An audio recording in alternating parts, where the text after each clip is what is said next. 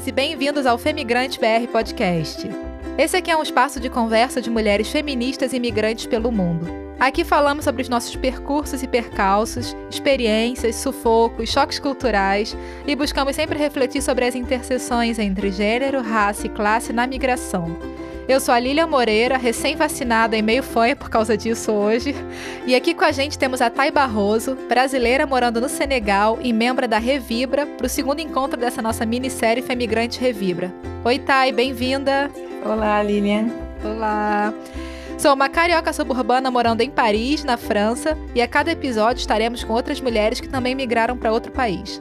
Então não fiquem surpresos se a gente deixar escapar umas palavrinhas, dessa vez em Wolof, francês, inglês e outros. A gente vai tentar traduzir para vocês.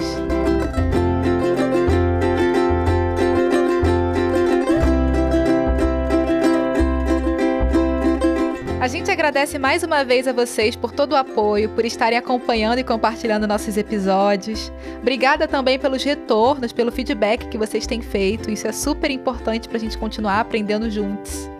E se você também é uma femigrante, vem fazer parte da nossa rede internacional Femigrantes. Essa rede é um espaço para que a gente possa trocar e criar laços entre nós. Para participar é bem simples, é só seguir o nosso Instagram, femigrantebr.pod Aí você vai no post de capa desse episódio, onde tem a foto redondinha da convidada, e marca pelo menos três pessoas que você sabe que vão curtir nosso podcast. Faz isso que a gente vai entrar em contato com cada uma para passar o acesso ao nosso grupo privado do Telegram.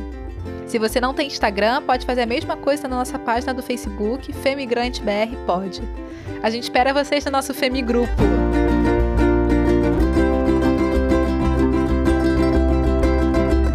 Esse aqui é o sétimo episódio do Femigrante BR Podcast e o segundo encontro da minissérie que estamos fazendo em parceria com a Revibra, a Rede Europeia de Apoio às Vítimas Brasileiras de Violência Doméstica. Vamos conversar com a Thay Barroso, coordenadora de comunicação da Revibra, que mora atualmente no Senegal, país localizado na costa atlântica da África, logo abaixo da faixa do deserto do Saara, pertinho da Mauritânia, da Guiné e da Guiné-Bissau. A gente vai falar sobre a trajetória de migração dela e também sobre o tema específico da descolonização da migração. Vamos lá?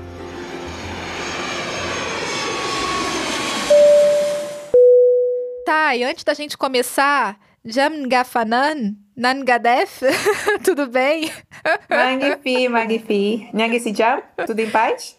Olha só, eu, eu, só sabia aquilo de Wolof, né? A língua do Senegal. Então, aprendi rapidinho aqui para falar com você. É, muito obrigada pela sua presença aqui com a gente nesse segundo encontro da nossa minissérie de episódios com as mulheres do Revibra, né? Você pode, para a gente começar, então, se apresentar rapidamente, dizer de onde você vem, sua profissão, sua idade, se você quiser, né? Uma apresentação assim, em poucas palavras, só para a gente dar o start? Posso, claro.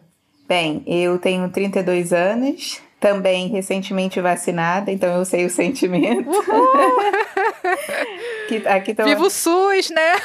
No Brasil, ou viva, viva a saúde pública. Viva a saúde pública gratuita e universal. Viva a COVAX, que trouxe a, a vacina para o Senegal de maneira gratuita e agora liberada para todo mundo, né? Para toda a população. Exatamente. É, eu, eu nasci, nasci em Nilópolis. É uma coisa que nem muita gente saiba. É, depois, bom, né? Minha, minha mãe é nilopolitana e meu pai é de São Gonçalo. A gente conseguiu juntar dois, dois extremos aí do, do estado. Mas eu, na verdade, uhum. cresci no Rocha. Vivi ali a minha vida entre Meia e Tijuca. Subúrbio do Rio de Janeiro, né? Para quem não conhece. Isso aí, subúrbio do Rio de Janeiro. Bom, eu tenho muitas coisas para falar, né? Eu, eu gosto de começar falando que eu, quando era adolescente, quando era criança, eu um dia tive um sonho de, de morar um ano em cada país. Eu não sabia que tinha tanto país, né, no mundo. não, não alcança. Mas eu também não sabia que existem países que eu não estar muito interessado em conhecer. Então, eu tô indo, né? Senegal já é o, o sexto país que eu chamo de casa. Uhum. Eu sou uma, uma desescolarizada, eu larguei a Universidade de Arquitetura e Urbanismo, a UFRJ. Ok. Com muito orgulho, eu comemoro todo ano a minha desgraduação. Olha só! Faz festa e tudo. Faço mesmo, dia 27 de novembro é a data. Olha é, só. É, foi 27 de novembro de 2012 que isso aconteceu. Mas enfim, é, eu trabalho com desenvolvimento comunitário, né, principalmente na conceitualização do que é comunitário de uma maneira territorial e relacional. Então, não só o conceito de desenvolvimento território, né, de uma maneira mais geográfica, urbanística da coisa, mas também no conceito relacional do, do que é comunidade em conceitos, em, em ambientes organizacionais, em ambientes empresariais, em ONGs e tudo. Atualmente eu sou, eu trabalho como consultora numa ONG senegalesa, uhum. que ela, ela faz uma é uma ONG de cooperação entre Senegal e Espanha e a gente trabalha com desenvolvimento comunitário, que na verdade a gente chama de autorrealização comunitária. Né? O desenvolvimento comunitário é uma palavra muito já muito manchada aí pelo mundo, então uhum. o fundador criou um conceito novo. E eu trabalho com um laboratório de comunicação comunitária, que é um, uma vertente interessante lá. Além disso, eu também colaboro com a, com a Revibra, é, como coordenadora de comunicação, fazendo lá as artes e as narrativas das campanhas de de conscientização para as mulheres na Europa e tudo. Maravilha. E para a gente entender um pouco melhor aí da sua realidade, tá? E na infância e na adolescência, sua situação socioeconômica, então, era uma família de classe média? Eu, é, isso é uma briga, né? Porque minha mãe fala, a gente é pobre, minha filha, a gente é pobre. Mas eu acho que, né, depois que a gente cresce e conscientiza um pouco melhor, a gente era uma classe média baixa, né? Eu tive a oportunidade de estudar em colégio privado, não dos melhores, mas né, em, em bons colégios privados. Eu tive a oportunidade de estudar numa universidade privada e depois transferir para uma universidade pública. É, isso anteriormente ao Enem, né? De, de acesso universal. Uhum. Então eu gosto de falar que a gente era de uma classe média baixa para pobre. uhum. É igual lá em casa também. Acho que a gente começou a ter alguns acessos nos anos 2000, né? A gente da mesma geração. Eu tenho 30, você tem 32, então a gente viveu ali aquele aquele período do, dos governos que trouxeram muitos benefícios assim pra gente, né? A gente começou a poder acessar e ascender socialmente, Com ter certeza. realmente oportunidades ali. Anos dourados, né, que a gente viveu. Eu lembro porque, assim, quando eu entrei na universidade, eu entrei na universidade em 2008, primeiro na Gama Filho, depois eu, eu transferi para a UFRJ, então em 2010 eu comecei na UFRJ. E eu lembro que uhum. 2011 foi o primeiro ano de acesso à UFRJ pelo Enem, talvez 2010, 2, não lembro. Mas eu, eu lembro de eh, perceber a diferença do que estava acontecendo na universidade, né? Perceber a diferença do meu, do meu entorno. De, do, do tipo. Do, e também no movimento estudantil, né? Porque eu era muito ativa no movimento estudantil, então a gente começa a ver uma leva diferente de, de pautas sendo trazidas para a Federação de Estudantes, né? Foi, foi um, um, momento super interessante, assim, de, de estar nessa transição. Sim, eu também comecei em 2008 e a gente observou até um perfil mesmo de, de cor, né? A cor da universidade começou a mudar. Exatamente. Graças a essas políticas públicas, né? A cor, as classes sociais, a diversidade, ficou bem estampado, assim, bem nítido, é, e né? também junto com isso também as problemáticas que vieram com isso, né? Que também era eram coisas que a gente não pensava antes. E eu acho que também foi uma época, Lilian, que a gente começou a se, assim, principalmente né? É, é, eu me considero uma mulher negra, uhum. eu tenho a pele clara, e foi uma época que quem estava nesse nimbo, né? Ou quem nunca pensou nesse nimbo, né? De ser uma pessoa de pele clara, de pele mais escura, qual é a sua identidade, começou também a se questionar, porque foi quando esse assunto foi trago à tona, né? Sim. No contexto universitário, acadêmico, mas no contexto do movimento estudantil também. Exatamente, é verdade. Faz muito sentido, né, você levantar isso, porque acho que esse debate das, das cotas raciais, ele foi significativo não só para quem estava ali estudando, mas acho que a sociedade inteira se engajou, né, e começou a refletir sobre isso. E se hoje a gente tem os debates muito mais aflorados, né, muito mais conscientes, é graças a essas políticas públicas.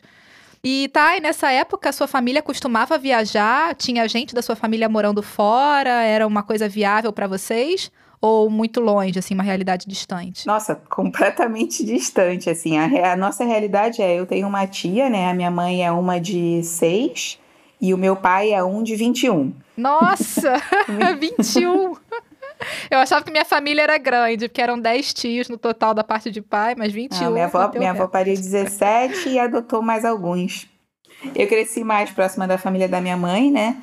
E aí eu tenho uma tia, é... e essa tia é, é uma tia negra, de pele escura, que tem toda uma, uma trajetória, né, de, de, de estudar e de, e, de conseguir, de ter conseguido ser uma mulher negra durante a ditadura na universidade pública, E na época ela me contava que ela, ela, o que, que ela escolheu para estudar, né? Ela não escolheu o que ela queria, ela escolheu o que ia facilitar ela passar no concurso público. Essa tia, sim, viajou o mundo inteiro e foi essa tia que fez muita questão com que todos os sobrinhos tivessem oportunidade a ter uma educação boa. Hum. Por isso eu tive educação privada também, né? Então foi ela que, que garantiu isso. E foi a pessoa mais emocionada quando eu passei para a universidade pública. Também foi a mais decepcionada quando eu deixei. Desculpa, tia. Mas foi por um bem melhor. Até que no, foi em 2000 e, foi em 2001, no começo de 2001, acho que janeiro ou fevereiro de 2001, um amigo da família, que também é pastora, minha família não é, não é evangélica, mas enfim, é meu pai e minha mãe, né? Mas a gente tem amigos e ele veio, ele estava morando nos Estados Unidos e ele falou pro meu pai: "Olha, mas o que você faz dá muito dinheiro nos Estados Unidos, você tem que vir. Pode vir, vai dar tudo certo, eu vou te apoiar". Isso foi em janeiro e março, meu pai estava embarcando. Jura? E você junto? Não, não. A gente é o clássico da família da família migrante, né? Meu pai foi primeiro, ajudou tudo e a gente foi em julho. E aí, como é que foi esse período, então, de, de adaptação lá? Foi a primeira migração da sua vida, foi. né? Você é adolescente. Quantos anos você tinha? Treze. Quanto tempo durou essa? Dois anos, dois anos e dois meses nos Estados Unidos. É, o meu pai era dono de empresa, minha mãe trabalhava com ele. Trabalhava na época com instalação de antena e circuito interno de TV, então isso é antes da TV a cabo, né? Era começo ainda da, da, do boom da TV a cabo. Sim. A gente tinha em casa uma, uma empregada full time, que naquela época era super comum. É, por, é daí que vem, acho que é a classe média da coisa, sabe? Mas a nossa casa não estava terminada, uhum. a gente não tinha um quartinho de empregada, por exemplo, a empregada dormia no mesmo quarto que eu. É, tem, um, tem várias nuances, né? Sim. Então, para mim, eu estava crescendo num contexto né, em que meu pai era empresário, é, né, minha mãe trabalhava com meu pai, a gente tinha empregado em casa. E aí a gente se muda para os Estados Unidos e aí a minha mãe vira faxineira, sabe? Ah, olha só. O meu pai sem falar inglês, porque meu pai não tem formação superior, uh, e ele já estava né, no nível, galgou esse lugar de ser empresário e tudo. É, e aí ele foi para lá e o primeiro trabalho dele foi fazendo faxina também. E ele falava pra gente: Nossa, eu só pensava em como trazer vocês. E aí ele, nisso, né, ele conheceu um amigo que ajudou muito ele e conseguiu outro trabalho com ele, trabalhando numa, numa fábrica de tijolo. Então aí ele foi de ser, ele parou de limpar a casa, começou a empilhar tijolo e a entregar jornal. Quando a gente se mudou, né, quando a gente chegou lá, a gente já tinha casa, e aí a minha mãe, assim, uhum. do que que vive brasileiro aqui é? Vive de limpar a casa. E aí a minha mãe começou a fazer faxina também. E eu acho que isso foi muito bom para minha cabeça e para a cabeça do meu irmão, né? O meu irmão, na época, eu tinha 13, meu irmão tava com 7. É, eu acho que isso muda um pouco a chave na nossa cabeça do, né? Com certeza. A gente é imigrante, a gente vai fazer o que tem que ser feito, né? de, de de trabalho e tudo. Da humildade, né, da migração, Exatamente. de fazer o que está disponível, né, o que, tem, o que é possível. E essa é uma realidade muito comum, né? Muita gente quando migra para os Estados Unidos, pessoas com formação superior e mesmo aqui na Europa também conheço colegas que têm faculdade no Brasil e que trabalham fazendo limpeza ou trabalham fazendo esses pequenos empregos, né, que Uh, são empregos no Brasil muito desvalorizados, mas que aqui pagam um salário correto, que permite as pessoas viverem né, com dignidade. Uhum. E, e vai lá, é o que e dá, muita né? gente tem vergonha disso, né? Não. E, e eu acho que é aí que muda a chavezinha na nossa cabeça, porque talvez se eu tivesse continuado crescendo naquele mesmo contexto, colégio privado, no Brasil, uhum eu teria mais vergonha, eu teria vergonha, aliás, mais não, porque eu não tenho vergonha nenhuma, né, nem de contar essa história. Mas eu seria muito uhum. envergonhada de me mudar para outro país, ter que, entre muitas aspas, me submeter. Aliás, é, bom, ser migrante é submissão de certa maneira, mas me submeter a trabalhar com uma coisa que não é a que eu estudei, né, ou, ou uhum. o que uhum. quer que seja. E a, e a nossa construção a minha educação, a educação do meu irmão, não, não foi essa. Foi a, a gente veio aqui e a gente vai fazer o que tem que ser feito. E aí depois vocês voltaram a morar no Brasil, é. né? Sua família voltou para o Brasil. Meu pai teve um problema de saúde, e a saúde nos Estados Unidos, além de não ser nem gratuita, nem barata, ah. né? Vivo SUS. E aí, ninguém conseguia achar o que era e a gente teve que voltar. Voltar só para descobrir que o problema que ele tinha era sinusite. Ah, caramba! gente, saúde nos Estados Unidos é um caos. Mas enfim, a gente voltou porque o tempo já tinha dado também, né? Então a gente tá falando aí, eu voltei, eu já tava com 15 anos. A gente tem uma adolescente de 15 anos falando inglês e espanhol fluente, né? Um pequeno monstrinho. Isso depois foi uma abertura de portas, assim, sem precedente. E com certeza. para tudo, né? Desde é. a época da escola, quando eu, eu tinha acesso a tudo, né? Eu, eu, ou seja, você falar inglês e espanhol. Só nem precisava, nem vou falar do espanhol, mas o inglês em si, o acesso que você tem, é, a informação né? Como é poderoso você ter acesso à informação. É, é, com né? certeza. Tipo, você entender o que está sendo falado, você entender o que está acontecendo em outra parte do mundo, né? É muito, é muito interessante. Eu sou extremamente grata aos meus pais por essa loucura de terem os dois se mudado para os Estados Unidos sem falar um I don't speak English que me deram de presente o inglês e espanhol que eu falo hoje. E, e Thay, depois dessa sua primeira experiência morando nos Estados Unidos, eu sei que vocês voltaram para o Brasil, você ficou vários anos lá no Rio, estudou, fez faculdade, depois largou a faculdade, trabalhou no Brasil, né? É. E aí decidiu se lançar naquela jornada que você tinha decidido lá na sua infância de morar um pouquinho em cada país, não é isso? Isso. Depois teve aquela experiência morando no Chile, em seguida no Paraguai, trabalhando com comunidades indígenas, desenvolvendo projetos incríveis que dariam um episódio inteiro só sobre esse período da sua vida de tão intenso que foi, né? É. Aí voltou para o Rio de Janeiro, ficou mais um pouco. Então me explica, assim, no meio dessas andanças todas, que dariam outro episódio, né, só sobre cada detalhe aí dessa fase. Como é que você chegou até Portugal? É, meus pais decidiram que iam se mudar para Portugal. Minha mãe me ligou um dia e falou: Olha, a gente vai para Portugal. Eu falei: Boa viagem. Não ficou com vontade de ir junto? Nunca quis ir para Europa. O que, que, eu vou fazer na Europa? O que, que, eu vou fazer morando na casa do colonizador? Você acha? O que eu vou fazer na Europa? ela conseguiu dar uma maciada e ela falou: Olha, eu, eu você trabalha com turismo, Lisboa está muito grande em turismo. Eu consigo te dar uma ajuda financeira, né? Nessa época os meus pais já estavam relativamente bem financeiramente. A gente consegue te dar uma ajuda e você consegue, você pode começar uma vida em Portugal ou em qualquer outro lugar da Europa. Porque a gente vai para Portugal, então não, o ideal seria que você pudesse ficar perto da gente. Sim. Eu falei, ah, tá bom. Aí estudei, descobri que Portugal era a melhor opção. E aí, no final, outubro de 2017, lá fui eu de Malicuia de novo, antes dos meus pais, para Portugal. Cheguei em Portugal, Falei para eles: olha, eu trouxe aqui essa mala cheia de espelho para devolver para vocês. Ai, maravilhoso. Pior que eu falava essa piada, eles morriam de rir. Falava: olha, toma esse espelho de volta, me dá meu dinheiro. Dá nossas terras. Me dá minha terra. Me dá meu dinheiro, me dá meus ouros. Pode tirando aí. É, eu vivia falando isso, né? Era brincadeira, né? Tá, veio contra colonizar aqui o Portugal. É, comecei a desenvolver a minha startup lá, a gente foi, na época o projeto foi aceito em algumas incubadoras, ganhei prêmio de pitch, né, de apresentação, avancei, avancei, só que chegou uma hora que o dinheiro acaba, né, e Portugal não é o melhor lugar do mundo para se fazer dinheiro. Uhum. É, e aí comecei a trabalhar num projeto de uma associação, que na verdade era uma associação parceira já do, da minha startup, e aí era um projeto para ser editora de um jornal comunitário. E aí que eu fiquei por dois anos nesse projeto, era um jornal comunitário, né, chama Jornal Rosa Maria, que tinha recebido um financiamento europeu para acrescer ao escopo do jornal a função de transformar ele em ferramentas de integração para migrantes. Lutei muito para que a gente pudesse fazer um ter um, um, um, jornal que fosse feito por imigrantes e não que o imigrante fosse objeto, né? Que ele fosse sujeito dessa história. Sim, que fosse o sujeito, autor, E aí, né? várias uhum. discussões sobre portu... PT, PT, PTBR, né? Português do Portugal, português do Brasil, ah, que idioma, é, como questão. é que traduz, e aí a gente tem italiano escrevendo português, e aí a gente tem brasileiro que mora em Portugal há muito tempo escrevendo por, por, português misturado, né, PT, PT, PTBR, e aí a gente tem é, é, outros, outra, outros, é, outras pessoas que falam português, né, dos países da África, então a gente tem uma alta do, do, do São Tomé e Príncipe, angolano, e todo mundo escrevendo, e como é que a gente faz. Como é que. Que estética é essa?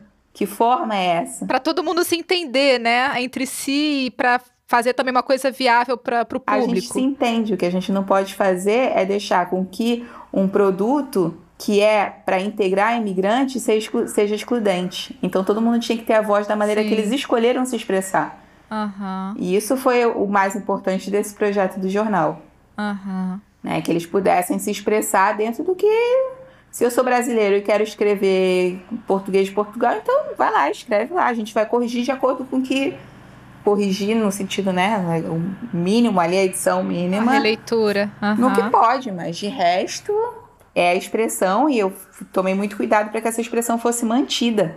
Uhum. Então foi um foi um processo interessante trabalhar com parceiros, participar de cursos no contexto, né, do trabalho das migrações, estando em Portugal, sendo uma mulher migrante, na maioria das vezes a única mulher migrante trabalhando com migração, né, nos projetos, entre os parceiros e tudo. Então, tendo, tendo esse, essa voz mais ativa, mas ao mesmo tempo também, é, por muitas vezes, me sentindo brigando por uma coisa de. Né, gente, por favor, por que, que a gente já tá. Isso, não devia ser assunto. A gente não tem que discutir se a gente vai botar a palavra racismo ou não aqui, sabe? Passou já, vamos, avança. Eu quero aprofundar essa temática e não ficar discutindo sobre uma coisa que não tem que ser discutida mais. Uhum, sim. E foi bem difícil para mim, porque eu acho que Portugal está muito atrasado no, no, em todas essas discussões, principalmente relacionadas à raça. Sabe? A Europa tem uma dificuldade grande de lidar com esse passado, né? Acho que esses países, principalmente Portugal, não sei como é que é na Espanha, mas Portugal e França, de todo modo, eles estão realmente bem resistentes. A França tirou recentemente a palavra raça da Constituição. Como se isso resolvesse o problema do, do racismo, né? Nossa, né? Pronto. Eu não sabia. É. Mas é o que eu escutava em Portugal muito. É, eu não vejo cor, eu não vejo cor. Mas tá cega, menina. É. E aí, eu, porque assim, a gente passa por várias etapas, né, nesse processo. É, cada um vai achando suas ferramentas, né, para lidar com isso e contestar, mas o que não pode é essa negação, né, de não querer falar, de fingir que não existe, de, né, ah, não vamos usar a palavra racismo. Como assim, sabe? Essa negação que causa um silenciamento, né? Porque é essa a proposta. É, exatamente. E, e, aí era sempre eu também a trazer o assunto desconfortável. Ah, virou a chata militante, Nossa, né? demais. Toda vez que eu postava uma foto que eu tava falando, gesticulando alguma coisa, eu falei, gente, mas adivinha do que, que eu tava falando? Aí vai vir alguém que vai escrever embaixo. Do quanto os portugueses são racistas. é, racismo estrutural. Pois é, mas é, é, importante ter. Eu também sou um pouco essa chatinha, né, que tá sempre levantando isso. E sou e mesmo assumo e vou continuar sendo, porque não dá mais para silenciar. Tem que falar, tem que botar o dedo na ferida.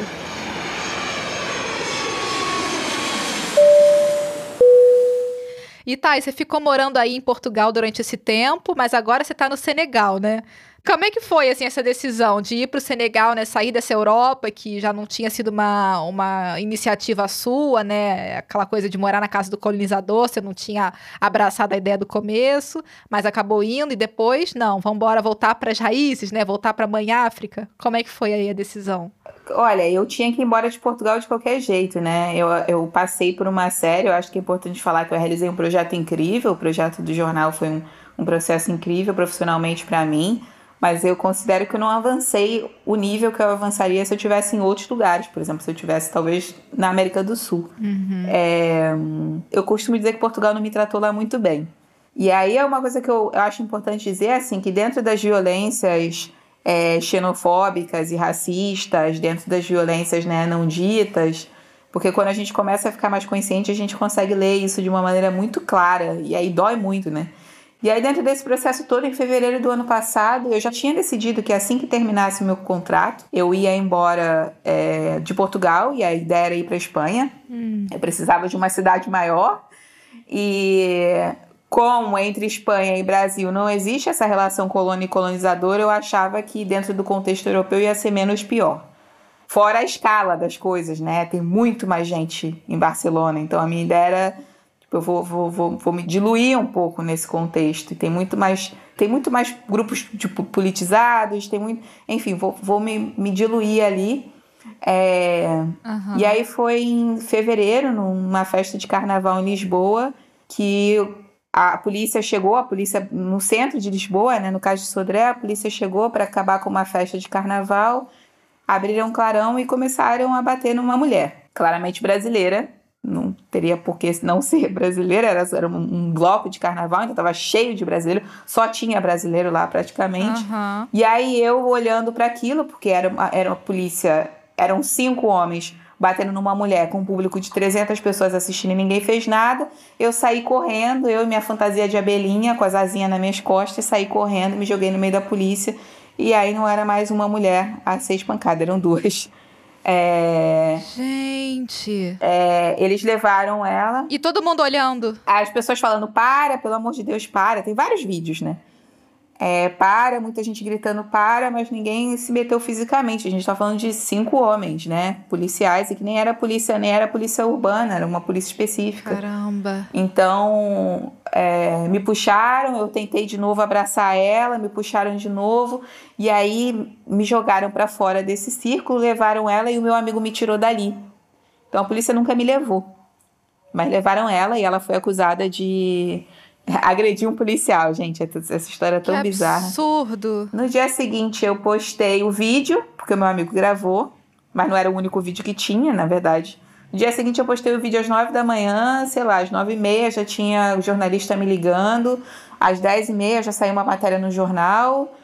É, e aí eu costumo dizer que eu fiquei famosa pelos motivos errados, né? Quer dizer, vítima de violência policial, foi tentar socorrer uma pessoa. E aí foi o meu nome e a minha cara, porque não vou falar o nome dela, né? Eu não, não conhecia essa menina. É, foi a minha cara e o meu nome que ficou para tudo quanto é lado. Mas foi ela que tomou seis pontos na testa. Eu não me machuquei fisicamente, Sim. né? Mas psicologicamente aquilo foi a cereja do topo do bolo. E aí tem um outro assunto que é a violência após violência. E que é, uma, é um texto que está na minha cabeça e que eu tenho que sentar para escrever, né? O que, que acontece quando você é vítima de violência de uma maneira tão pública, né? De violência pública. Porque aí vieram as outras violências. Eu saí em todos os jornais portugueses. Todos. Eu só não saí no Jornal de Esporte. Caramba. todos, todos. É. Eu recebi mais de 70 mensagens pelo meu Facebook de pessoas me ameaçando, de pessoas dizendo volta para sua terra. Gente. De muitos brasileiros, muitos brasileiros. Três canais do YouTube fizeram vídeos comentando. Teve uma comentarista, uma fascista, uma advogada que fala num programa português, que é tipo um programa da Ana Maria Braga, sabe? Um programa de, de Uhum. manhã. Sim. É, falando, é, comentando. É, eu hoje estou rindo, mas a Gené já passou mais de um ano e foi um processo muito duro eu me livrar disso. Foi muito difícil. Eu imagino. E é um trauma que não é digerido, assim, mesmo um ano depois, ainda, ainda dói, né? Ainda tem essa cicatriz aí. Mas eu acho que o pior trauma é a violência pós-violência. Porque, assim, a- quantidade de violência que eu recebi, eu recebi montagem feita. Sabe? Tipo, a quantidade de. O tempo que as pessoas foram lá no meu canal do YouTube, que eu nem posto, sabe? Esses vídeos antigos que a gente tem no YouTube. Aham. Sabe? Foram, eu tive que bloquear tudo. Meu Facebook é bloqueado, meu Instagram é bloqueado, tudo era aberto antes. Eu comecei a ficar com medo de encontrarem o meu endereço, porque eu tinha uma empresa, de encontrarem o meu endereço e irem me visitar. Caramba. Eu via um policial na rua, eu me tremia inteira, Nossa, imagina. porque Lisboa é muito pequeno. E eu não tenho o fenotipo de uma pessoa comum. Uhum. Vão me vão saber quem eu sou. E aí logo depois veio o corona e a gente precisava usar máscara. Você não tem noção do meu, meu alívio em ter que usar máscara. A quantidade de ameaça era tão grande, o meu nome foi parar nos grupos de extrema direita, né? Tipo, a gente tá falando de polícia, os policiais são super unidos. Sim. Assim, isso pra mim foi a cereja do bolo. Aí veio os confetes do bolo, que foi esse processo de violência pós-violência, das pessoas falando, é, de gente falando pra mim que. Ah, mas você tava bêbada, né? Ah, procurando uma justificativa pra te culpar. Nossa, quantidade de gente, né? E, e, e assim, e aí outra violência que era. Eu não consegui testemunha, porque a maioria que estava lá era brasileiro e não é. E tem medo de perder a residência, ou tem medo de perder a nacionalidade. Um monte de gente gravou, aparece nos vídeos, me enviou o vídeo, falou comigo e falou que não ia ser testemunha. Quer dizer, você se sentiu super sozinha, imagino, né, nesse processo, assim, apesar de toda a multidão que tava ali em volta, mas na hora de ter alguém ali pra te apoiar de fato, né, alguém que pudesse contribuir pro processo, nada, né? Nada. E assim, primeiro eu fiquei com muita raiva disso, mas depois eu pensei, putz, quem sou eu para julgar, né? É, e aí Portugal ficou insuportável pra você, né? Ficou. Era realmente No mês anterior ao que tudo isso aconteceu, eu conheci o Vitor, que, bom, meu, meu companheiro, ele veio para o Senegal para visitar o irmão e ia voltar para a Europa. Aí veio o corona e aí ele ficou preso aqui e eu fiquei presa lá, né? Ah, E aí eu falei Aham. para ele assim: ai, quer saber? E se eu for para aí? Então foi o amor que me trouxe para Senegal. para o Senegal. E aí éramos dois, do, dois não senegaleses, né? Os dois que não falam francês. Ele também é brasileiro? Não, ele é nigeriano. Ah, tá, nigeriano, tá, mas que fala inglês, né? A língua na Nigéria é o inglês. Fala, uhum. É, fala inglês e Ibo, que é a língua nativa dele. Uhum. Mas o irmão dele mora aqui há muitos anos. Então ficamos, viemos os dois. Agora a gente não tá mais junto, mas é, talvez a gente volte a ficar juntos, não sei. Só o destino reserva essa surpresa, né? né? E aí eram os dois no meio do Covid, morando num país que nenhum dos dois fala o idioma, os dois duros. Mas você tá aí até agora, né? Quando é que você se mudou? Agosto do ano passado. Ok, já tem então o quê? Sete meses? Não, mais, né? Oito meses, nove meses já. É, nove meses. Nove meses. Depois de nove meses você vê o resultado. É. e como é que tá o resultado aí, então? Como é que foi a adaptação aí no Senegal, tua inserção? Tem uma coisa que, que o Vitor fala, e bom, eu falo também, né, do quanto eu sou uma boa team player. Eu sou uma boa jogadora. Me convida para jogar que eu jogo. Tu veste a camisa do time legal. Nossa, total. Sei que é isso que a gente come aqui, então bora comer. É comer sentado no chão, vamos comer. É comer junto, vamos comer. É comer arroz todo dia, vamos comer todo dia. Primeiro mês eu, eu... Menina, eu tive diarreia metade do mês. Ah. Passei metade do mês sem entender o que estava acontecendo. Meu organismo se adaptando, né? A comida nova, tempero novo, tudo isso. Passei, cortei um dobrado, assim, mas batizei todos os banheiros possíveis da cidade. a comida é muito temperada, é isso? É muito forte, é, mas eu acho, que, eu acho que foi uma, uma, um monte de coisa junto. Eu acho que era um pouco emocional também, né? Ah, claro. Gente, larguei tudo. O corpo precisava evacuar aquilo tudo, é, né? Daquele trauma. Eu acho que sim. Então, acho que foi isso, assim. E de resto foi, mandei mensagem para uma galera. Tem um monte de estrangeiro aqui, então quem fala inglês, vamos lá. Quem fala inglês, quem fala espanhol comecei a encontrar mais pessoas e consegui uns freelances. Então, eu, eu mesmo sem falar francês, consegui me arranjar aqui. Consegui ter amigos, agora eu já tenho mais amigos e tal. E você se sentiu bem acolhida aí, então? Olha, sim e não. Tem um abismo entre o Brasil e a África. A gente romantiza demais essa visão de África, é, demais. Eu percebo isso um pouco. Também. Hoje eu tô super acostumada com coisas que quando eu conto para as pessoas, elas falam, nossa, você é louco, eu nunca ia me acostumar com isso. Tipo o quê? Tipo, pra gente pegar táxi aqui em Dakar, é, a gente tem que negociar com o taxista, não existe tax, taxímetro. É. E o taxista, às vezes, ele olha pra sua cara é, é, e ele cobra o que ele quer. Mas assim, absurdos, cinco vezes o valor. Eu sei. Porque assim, o Vitor é. O Vitor tem a pele escura. Eu falei, pô, você vai ver, ele tá olhando para mim, tá, tá achando que eu sou. É, tubab é a palavra que eles chamam. Tubab em Wolof significa pessoa branca ou estrangeiro. Ah, tá. E como a você tubab. tem a pele mais clara, apesar de ser uma mulher negra, eles te leem um pouco como essa tubab. Ah, não, para eles eu sou super tubab. Hum. Eles olham para mim ah, por causa da tubab, mas não, o Vitor quando quer pegar o táxi sozinho também, eles. E aí depois eu descobri que eles fazem isso com os senegaleses também. E você tem que discutir com ele. Eu sei. Mas aí tem uma maneira de discutir com ele. E aí quando ele fala que não, não, aí você tem que dar uma risadinha, aí você fala, pô, mas eu trabalho lá, eu vou para lá todo dia, hahaha. e aí você tem, tem que, que, ter um jogo de cintura, então, imagina, né? É, filha. Aí você levanta assim, você sai, você começa a andar devagarinho. Ah, andando e indo embora. aí ele vai atrás de você. aí ele vai, buzina, aponta pro banco de trás e você pega o táxi. Então, mas isso é muito estressante. A gente tá falando isso engraçadinho agora, é tremendamente estressante. Você tá atrasado. Eu sei. Sabe? Você não fala bem, não fala o Lof, então, tipo. Eu vivi isso no Egito também. Eu trabalhei, fui a trabalho pra Costa do Marfim algumas vezes, então. É, na Costa do Marfim era menos, mas no Egito era demais da conta. Nossa, mas era. E é isso, né? Assim, você não tá com tempo de ficar negociando, sabe? A gente não, não. domina a língua da, do jeito que os locais dominam, né? Mas então... nem eles têm tempo, eu falo isso com os senegaleses, nem eles gostam, mas é assim, é assim, sabe? Eu, eu costumo falar pro Vitor, ele reclama muito mais daqui do que eu. É. Eu olho, assim, isso aqui é o país do. E várias coisas, as pessoas não estão nem aí pra nada. E vão estar tá aí pra quê? Sabe? Pra quê? Pra que você vai se estressar? Ninguém aqui se estressa com nada, não, menina. Pra quê? A gente, a gente tem muita pressa. É que não tem hora para nada. É. então é isso, né? É uma outra relação com o tempo, com o espaço, né? Totalmente diferente desse nosso modo aqui ocidental que a gente isso. construiu no Brasil, né? Que ai, é, tal hora é desespero por causa de um atraso. De um... É uma cidade grande, mas às vezes parece que você mora na aldeia. É. Então, é de tudo um pouco, sabe? Então, assim, eu gosto daqui. Tem uma parte do Senegal que é super interessante, que é a produção da filosofia, né? Aqui tem muitos filósofos e pensadores africanos, são francófonos e são daqui do Senegal. Hum. É um lugar muito rico culturalmente falando.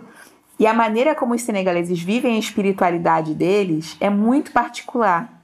Porque aqui todo mundo é muçulmano, né? A maioria é muçulmana. Sim. Mas é, a espiritualidade tradicional é praticada em conjunto, o que não deveria ser, porque o Islã diz que você só pode né, praticar, se você é muçulmano, você só pode ser muçulmano. Então eles vivem essa espiritualidade. Todo mundo tem um patuá, um negócio pendurado aqui, um negócio pendurado ali.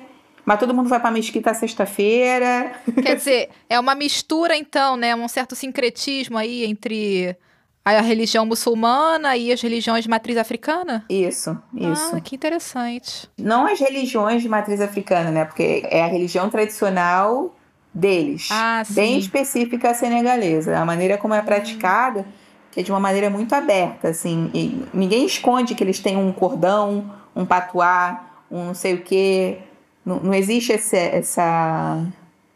Não é escondido. Em outros países. Isso é o único país da África que é assim. Ah. Nos outros lugares, as pessoas ou são uma coisa ou são outra, entendeu? Não existe essa.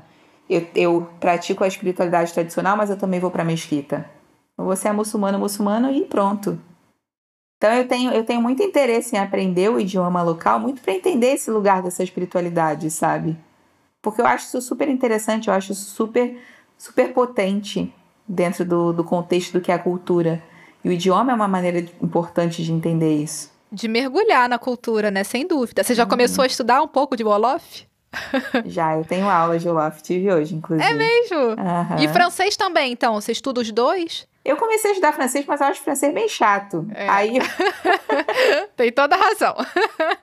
e o Wolof é bem fácil, na verdade. O Wolof é um pouco que nem inglês, né? Não tem essas variações todas de tempo e tudo. É. E aí o francês ele meio que tá vindo por osmose, na é verdade, mas o Olaf eu tenho aula. Porque o francês é a língua mais dos negócios, é isso? Uma língua mais oficial para certas coisas, e o Olaf é a língua do dia a dia? Como é que funciona? Hum, todo mundo te respeita mais se você fala o Olaf. Ah, é? É. Se você eu for, se eu como Tubado, for para uma reunião de negócio e falar o Olof, eles vão ficar muito felizes que eu falo o Olof. Ah, tá. E vão, vão dar preferência a falar Wolof do que falar francês. E isso é outra coisa interessante, porque eles são apegadíssimos ao Wolof deles, ao idioma deles. Muita gente aqui não fala francês. É, tem essa resistência mesmo, né? De às vezes não falar o francês, porque eles sabem que a língua do colonizador e manter o Olof, transmitir, né? Não só falar, mas transmitir também o Olof para gerações, para gerações, olha lá. Transmitir o Olof para as gerações, né, para os filhos, os netos, é um valor muito forte, né? E que bom. Que bom que isso acontece aí, que bom, né? Porque a gente no Brasil, a gente só fala a língua do colonizador, né? A gente é. só fala português, quer dizer, se a gente não é quilombola, talvez, ou comunidade indígena. É, é alguns deles não falam francês porque eles realmente não tiveram educação para. Falo muito especificamente das pessoas que tiveram educação e que preferem falar o Wolof. A preferência vai ser sempre o Wolof, para qualquer coisa, não é só para o dia a dia. Hum. A não ser que você tenha ali um monte de francês. Mas eles, de fato, até eu, quando eu comecei agora a pegar táxi e, e dar o preço em Wolof. Hum. É interessante, porque quando eu vou lá e falo o preço em. quero negociar e falo o preço em Wolof, o taxista já olha para mim de uma maneira diferente, sabe? Fala, peraí, essa é diferente. Uhum. E eles ficam tão felizes quando eu falo para eles que eu tô aprendendo. Eles ficam tão felizes. Sabe? Tem um, um, um apreço tão grande. E para mim é super importante. Você imagina, eu trabalho num, numa aldeia, né? Eu, para mim, o Olof hoje é muito mais importante do que o francês. É, com certeza. Né? Você tá no norte do Senegal, né? É. Aí agora você tá em Dakar, mas onde você mora mesmo é no norte. É, eu moro, moro num lugar chamado Gandiol. E Thay, em relação ao sexismo aí, que o Senegal é esse país maioria muçulmana, né? Você acha que isso tem um impacto na liberdade de expressão ou de, de vida mesmo, de ação das mulheres? Mais ou menos do que no Brasil ou na Europa? Como é que é? Nossa, isso dá, uma, dá um livro aqui, um audiobook para você. Sabe que essa semana eu estava conversando com um amigo que ele é da Guiné e ele adora o Senegal. Ele é acadêmico e tudo, ele também já estudou no Brasil. E ele estava me falando, ele falou assim, é muito interessante porque quando a gente olha para os filósofos senegaleses, para os acadêmicos, para o avanço né, mental das coisas, é, a gente vê a desconstrução do capitalismo, a desconstrução de várias coisas, mas o sexismo é uma coisa que ninguém toca. Aliás, não só o sexismo, mas questões de gênero em si. Sim. Sim, as pessoas podem ser o mais cabeça aberta possível, mas vai falar que alguém é gay. Caraca, aí. Né? É... Lembrando que é, é, a afetividade aqui pode te colocar na cadeia. É criminalizada, né? É, é criminalizada. E é um país extremamente sexista. Extremamente. A gente tem um braço do Islã que permite o casamento de um homem com várias mulheres Muitos deles têm, e não tem a ver com, com status financeiro, porque a teoria é que um homem, para ter várias mulheres, ele tem que ser capaz de sustentar várias mulheres, né? Sim. É, mas a realidade não é bem essa, não. A prática é, tipo, eles querem ter mesmo porque tá na tradição. Na prática, as mulheres trabalham. É... Acho que o Islã, em geral, respeita muito a instituição família. Embora, vamos tirar a, a, a hipocrisia da traição, né, uhum. de, de lado, mas o islamismo, na teoria, né, na filosofia bonita, respeita muito o lugar da família. Então é muito comum que as pessoas me perguntem se eu sou casada. E aí eu tenho que falar que eu sou, porque se eu falar que eu não sou, ele provavelmente vai perguntar se eu quero casar com ele. Ah, é verdade, ainda tem isso, né? Tem. Eu sofro bastante assédio, assim, em relação a isso. Na rua também param e, e, e quando eu falo que eu não falo francês, eles começam a falar inglês. É, é, é, uma, é uma sociedade, de maneira geral, bem sexista. Porque para tudo que você precisa, tirar um documento, abrir uma empresa, qualquer coisa, a sensação que a gente tem é que se, se você não tem um homem do teu lado, você não consegue fazer nada. Porque você é menos levado a sério, é isso? Também. Ou porque eles vão ficar te enchendo o saco, te paquerando, perguntando onde é que tá o seu marido. Caraca, é. Então, é, é, é um temaço, assim. A gente lá na, na ONG onde eu trabalho é um dos temas, é, a igualdade de gênero e tudo, é um dos pilares do nosso trabalho. Daria um episódio inteiro, então, sobre isso, né? né? E também essa fetichização da, da mulher de pele clara, sabe? Ah. Que acontecia na Europa e aqui acaba acontecendo também. Acontecia com o homem branco e acaba acontecendo com o homem preto também. Em que sentido isso? Tipo, você como uma mulher de pele mais clara do que as mulheres daí? É, você sabe que as mulheres, a gente tem um problema bem sério aqui com as pessoas clareando a pele, né? Com bleaching. As mulheres é, locais, né? As mulheres senegalesas. É, usar cremes e. É, porque tudo que é mais claro é mais bonito. Que é um valor totalmente Sabe? ocidental e eurocêntrico, né? Exatamente. E que tá Exatamente. tão arraigado. Mas isso tem muito a ver com o que a gente vê na estética, né? O que, por isso que eu falo da importância da, da decolonização, tem que começar pela estética. Uhum. É, as referências, elas são, são essas, né? Então, quanto mais clara a sua pele, é, maior é o símbolo, o status social que você tem. Não é pensando no vou ter filhos clarinhos, ou seja, isso é consequência. Mas existe esse lugar de olhar para uma mulher de pele clara e achar que ela. Que ela... Isso no Senegal. Nossa, depois a gente faz um episódio então sobre isso, porque eu acho que vale a pena explorar e, como você falou, trazer um pouco dessa desromantização, né? Porque eu acho que os nossos movimentos né, antirracistas no Brasil ou em outros países que foram colonizados, a gente às vezes olha muito para a África achando que vai ser que vai ser muito muito fácil, né, de viver os processos. E não é, né? Eles também estão sofrendo muito ainda com esses com esses valores, sabe? Uhum. Com essa uhum. colonização que tá aí. Você falou da, do, do, quanto que é nocivo esse processo de branquear a pele, clarear a pele, as mulheres estão fazendo. É, uhum. E, enfim, a gente não tá protegido disso em lugar nenhum, né? Seja na África, na América Latina. Não só isso, usar peruca também, né? Não valorizar o cabelo natural. Tem, tem outras, outros fatores que, assim, claro que a gente, quando olha de fora, a gente faz uma identificação que ela é rasa. Isso é outra coisa que a gente precisa mudar. Quando eu vou para a aldeia e eu vejo um monte de mulher de peruca, e eu penso, nossa, é porque para elas a estética, o cabelo liso. Não. Tem muita mulher que usa peruca porque é prático. Sim. É rápido. É fácil, uhum. sabe? E elas têm que cuidar de filho, e elas têm que é, é, limpar a casa, e essa, essa, essa coisa desse marido que que às vezes tem várias esposas, porque cada mulher tem a sua casa. Uhum. Entendeu? E o marido mora numa outra casa, às vezes. Ah. Ou ele vai alternando, sabe? Dois dias aqui, dois dias aqui, dois dias aqui. Então ele não tem casa fixa. A casa é da mulher. E a obrigação da, da educação das crianças acaba sendo da mulher também. Então a gente está falando de uma mulher, obviamente, né, não diferente do Ocidente, de uma mulher sobrecarregada. E aí, dentro desse contexto, as mulheres se unem muito. E aí, essa é outra parte do, da história, né?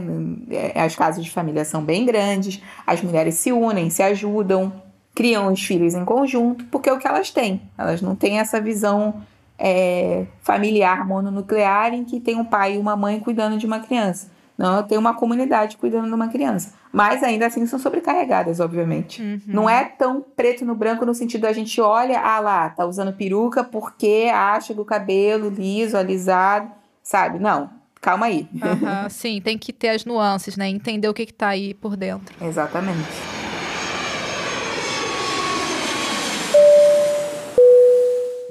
E então hoje você trabalha, né, falando um pouquinho da sua vida atual, hoje você trabalha nessa organização no norte do Senegal, né? Que é uma organização, você me falou um pouco, que busca valorizar o local, né, valorizar tudo que é produzido ou feito localmente no Senegal, para incentivar os jovens, né, a população a não necessariamente ver a migração como única saída, é isso?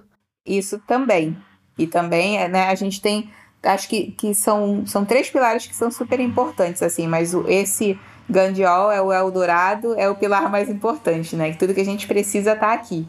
É, um é a, a, equidade de gênero, né? Identificando essa situação, e aí a questão da migração ela está relacionada a isso, porque a gente também está falando de uma região do Senegal em que muitos homens jovens, é, não nem, nem sempre tão jovens, Muitos homens saem do, do e migram para a Europa, né? De, alguns, infelizmente, não conseguem chegar lá através de barcos. Então, a gente tem também uma, uma comunidade em que quase todas as casas têm uma mulher sozinha, seja porque o filho foi, seja porque foi o marido, seja porque foi o irmão, uhum. né? Todo mundo tem uma, essa história dentro da família. Então, tem muitas mulheres é, sozinhas mesmo, não, não, solteiras, sozinhas. O marido foi, uhum. sabe? É, então, esse, lugar da equidade de gênero, né, também tem muito a ver com, com essa relação das mulheres terem alguma coisa para fazer, né, e terem saídas, terem alternativas locais. É, e também, obviamente, dos jovens terem não ver a imigração como única alternativa e, ver, e, e, também fazer lobby pela imigração como direito, né? Acho que isso é super importante, né? Todas as, as intersecções que atravessam o motivo pelo qual esses jovens migram. E o terceiro fator é o meio ambiente. E todas essas três coisas estão ligadas, né? Sim. E a gente decidiu falar nesse episódio sobre a descolonização da migração, que é esse processo que você está vivendo e com o qual você trabalha. E antes da gente explorar um pouco mais, acho que é importante falar que a, a decolonialidade, né, ou esse decolonialismo é uma causa central aqui para o Femigrante BR Podcast e acho que também para a Revibra, né? Mas eu tenho a impressão de uhum. que nem todo mundo conhece bem, assim, entende bem o que isso quer dizer, né? Virou meio que bola da vez. Isso traz um certo risco de esvaziar a pauta do que que é, né? Então, vou só trazer uma definição resumida, que bem simples do que que é o decolonialismo para situar melhor todo mundo que apesar desse período colonial ter acabado em termos oficiais, quando os países da América Latina, da África e da Ásia conseguiram independência política e administrativa, o pensamento e os valores que sustentaram séculos de dominação colonial da Europa sobre o resto do mundo continuam extremamente arraigados nas nossas sociedades, né? Como você falou aí das mulheres que estão clareando pele, de toda a dificuldade de às vezes valorizar o local, né? Também por uma certa invasão aí na, no meio ambiente, tudo que tudo que vem desequilibrar, né? Então, de forma bem simplificada, tudo isso é o que a gente vai chamar de colonialidade, essa propagação do pensamento colonial nos dias atuais, por essas assimetrias de poder político, econômico, cultural. E a decolonialidade é um movimento que vem enfrentar essa colonialidade, né? Desconstruir esses padrões, buscar uma visão de mundo diferente, né? Dessa que foi imposta aos povos subalternizados, né? Nós do sul global. Então, é uma alternativa a esse eurocentrismo, um movimento que foi iniciado por pesquisadores e militantes dos países periféricos para dar voz e visibilidade a nós, né, aos povos que foram oprimidos e questionar as estruturas coloniais da nossa sociedade. E aí, né, dito isso, é, tá, e você pode explicar um pouco melhor, então, como é que essa pauta da descolonização da migração tá aí no, no, na sua, no seu militantismo, assim, como é que você levanta ela para além do seu trabalho, né? Acho que na sua vida, em todos os aspectos. Eu acho que, é, para mim, viver esse lugar de decolonialidade, ele tem muito a ver com essa busca incessante, né, do, do, do quem eu sou, da onde eu vim, para eu entender muito melhor para onde eu vou. É, e poder fazer escolhas de acordo com isso. Então, no meu caso, ela teve muito a ver, primeiro, acho que nesse primeiro contato com as tradições indígenas, né? Uhum. Olhar para isso, e foi aí que eu me identifiquei mesmo sul-americana, é, nesse contexto de território. Olhar para as tradições e para as similaridades que existem entre, entre as nossas vivências e das nossas relações e como a gente constrói, quais são as nossas subjetividades, né? As subjetividades do nosso é, é, da nossa comunicação, as subjetividades da nossa existência, as nossas escolhas, de onde vem tudo isso, né? Qual é a origem de tudo? Uhum. E aí, quando você começa nesse processo de se conhecer, você entra num processo de que a ori uma origem de tudo ela não existe, mas que, de alguma maneira, dentro desse processo de, de, de colonização dos nossos corpos e das nossas mentes, a gente foi educado e foi induzido a pensar que existe somente uma verdade e que existe uhum. somente um caminho. Por isso essa visão de Europa é o Eldorado, né? Por isso essa visão para o norte, né?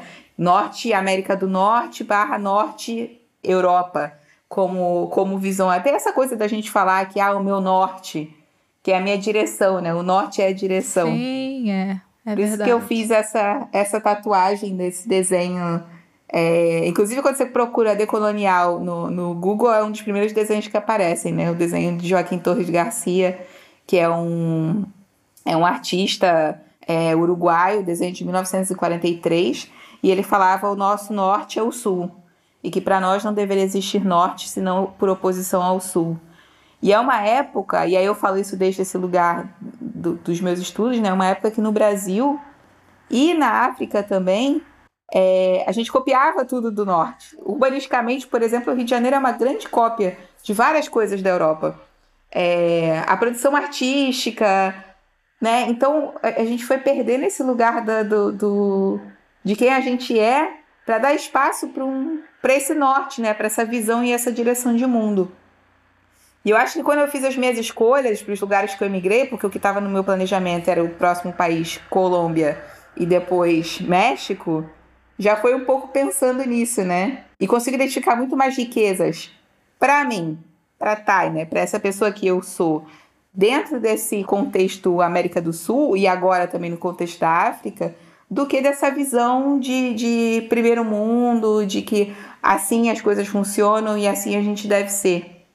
Eu acho que essa construção do, do, do desse dia a dia, nessa né? vida decolonial, essa, é um processo, antes de tudo, quase que espiritual sabe? Certamente. Dizem que o, o amor é espiritual, eu acho que essa, essa construção do nosso ser é, esse, é auto-amor, assim. Decolonialidade é um processo diário de espiritual de auto-amor.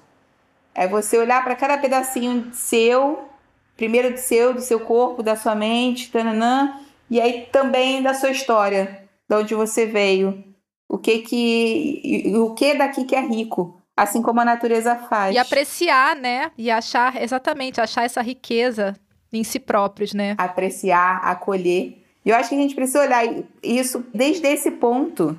A gente tem necessidades diferentes um do outro, né? As pessoas têm necessidades diferentes. E olhar para si, ter esse, esse processo de olhar para si, olhar para pro, os seus gostos e valorizar o que é seu, é tão bonito é isso, né? É, é espiritual, é filosófico, é romântico, é tão bonito e é duro, porque ver o que está fora é muito mais fácil. É, e a gente é o tempo todo incentivado a ter o norte, né, esse norte aí de Europa, ou Estados Unidos, Canadá, Austrália, como a referência do que, que é o bom, o que, que é o belo. E achar essa, esse valor na gente é realmente esse processo de resistir. É de dizer, não, a gente não precisa, sabe, se voltar para lá para procurar o valor. Né? Você falou um pouco da questão da língua, né? Do PTBR, PTPT. É, aqui na França, a gente tem pessoas que têm dificuldade em fazer os seus professores ou uh, orientadores de tese de aceitar referências bibliográficas do Brasil ou de países da América Latina, né? Aceitar, sei lá, na sua bibliografia do, da tese, que você cite uhum. autores que não sejam europeus ou americanos, ou sei lá, desses países aí ricos, centrais. Porque como que. É como se os nossos saberes não tivessem tanto valor quanto os deles, né? Lilian, aí que eu acho interessante essa resistência que é feita dentro da academia que fala: ah, é? Não vai ter, não? Então eu só vou fazer se for dessa forma. Claro. E aí é a maneira como eu, respondendo essa pergunta, depois de toda, toda a filosofia que eu falei agora, é como eu atuo. Assim, ah, é? É para fazer assim? Ah, é um jornal integrar imigrantes. Então tá bom, então quem vai escrever no jornal vai ser imigrante. Uhum. Não quero saber, não vai ser jornalista. Se for imigrante jornalista, ótimo. Se não for, tá bom também. Eu acho que eu, cada pessoa vive esse, esse processo de decolonialidade de uma maneira diferente. Cada um está lutando a sua pequena batalha e existe a grande batalha que estamos todos. Quando a gente valoriza mais é, esse encontro e essa construção de pessoas, né, esse encontro do coletivo, a gente acessa a nossa memória coletiva. A gente acessa a nossa memória, a nossa inteligência coletiva e dentro disso a gente consegue acessar muita coisa. Então eu, eu costumo falar isso, assim, acho que é um processo individual muito bonito, muito filosófico, alto amor, mas é um processo que precisa ser coletivo. Sim, é, é complementar, né? O, o âmbito individual, ele é complementar ao âmbito coletivo e só funciona se for nos dois sentidos, né? Exatamente. Pra gente concluir aqui, é, esse seu trabalho, então, com a Revibra, ele tem também como base isso, né? A Revibra é uma rede de mulheres brasileiras aqui na Europa e você está no Senegal, mas você está atuando com elas aqui e esses valores são valores muito fortes também para a Revibra. Então, como é que o seu trabalho se articula, assim, em torno disso? A, a gente na Revibra trabalha com é, mulheres vítimas de violência, né? Ou seja, vamos falar de mulheres brasileiras vítimas de violência na Europa. É bem uhum. específico nesse sentido. Mas mulheres brasileiras e mulheres em si estão sendo vítimas de violência em todos os lugares do mundo enquanto falamos. No nível de comunicação, né, a gente faz um trabalho grande de prevenção é, e de conscientização sobre os tipos de violência, os tipos de direito, porque quando a gente fala da mulher migrante em si, existem vários outros, vários fatores, né? Porque a gente pode falar de conceito da mulher vítima de violência doméstica, mas a gente tem que falar do conceito da mulher migrante vítima de violência doméstica. Uhum. Lembrando o meu próprio episódio de violência, em que as pessoas não quiseram ser é, testemunhas de um caso que elas viram, filmaram, estavam presentes comprovadamente. Você imagina uma mulher sozinha indo denunciar que ela foi vítima de violência doméstica, ela sendo imigrante, né? Uhum. É uma coisa que não acontece. Então, grande parte do nosso trabalho tem a ver com essa conscientização e esse esse processo de, de prevenção, conscientização e informação para que as mulheres possam entender que elas têm direitos e acessarem esses serviços. Né? A Europa não é o.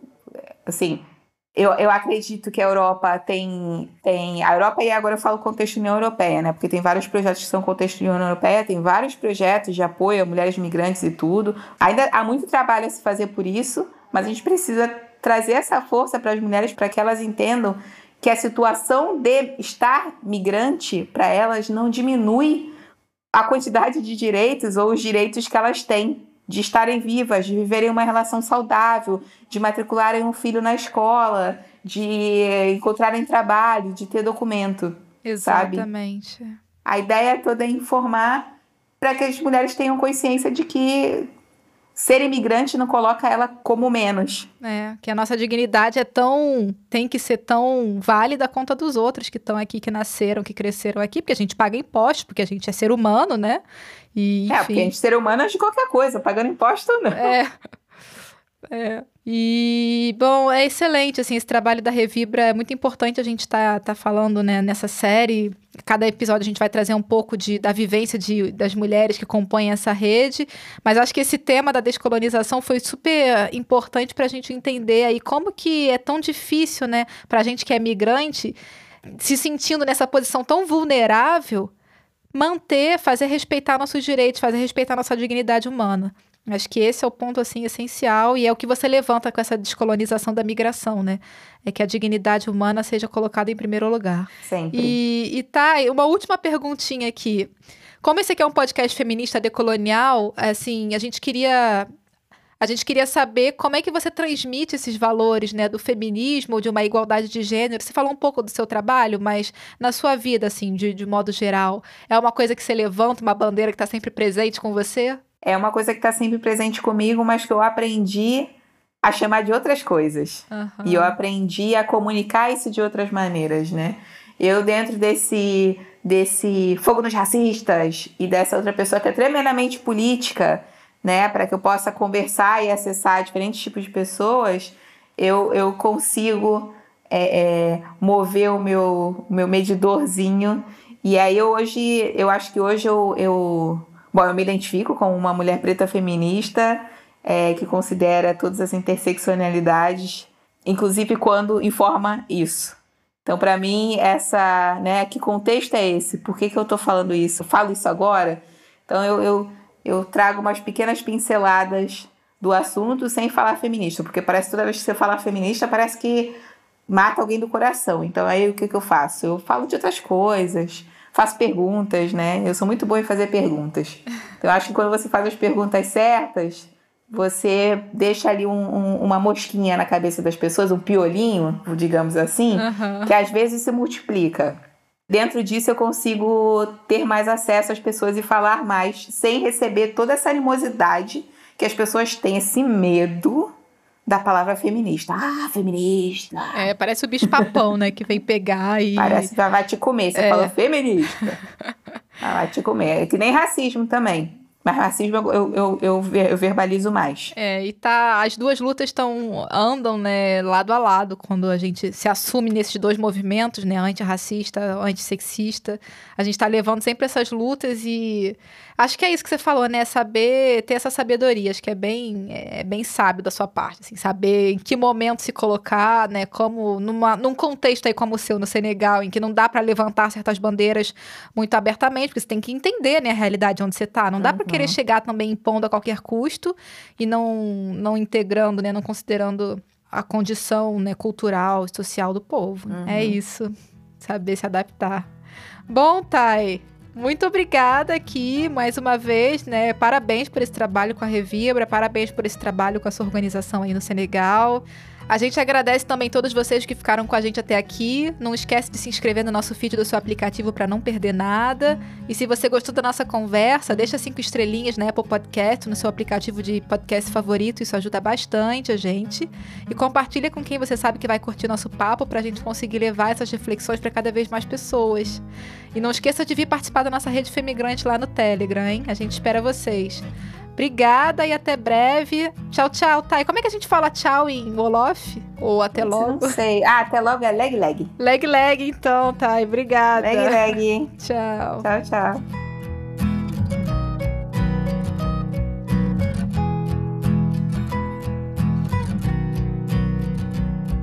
E, e, todo mundo tem uma história de um primo, de um tio, de um pai que foi para a Europa e que deu certo, mas a verdade é que a gente, como imigrante, sabe que quando as coisas não estão dando certo, a gente não conta para as pessoas, né? Pois é. Imagina quantos perrengues a gente não conta para os nossos pais, porque a gente não quer, né, gerar, ou para os nossos familiares, porque a gente não quer que eles fiquem angustiados de estarem longe. É, a gente quer proteger de certa forma. E a gente não quer que eles virem pra gente e falem, pô, volta. É. O que, que você tá fazendo aí? Você não precisa passar por isso. É, sem dúvida. E é isso.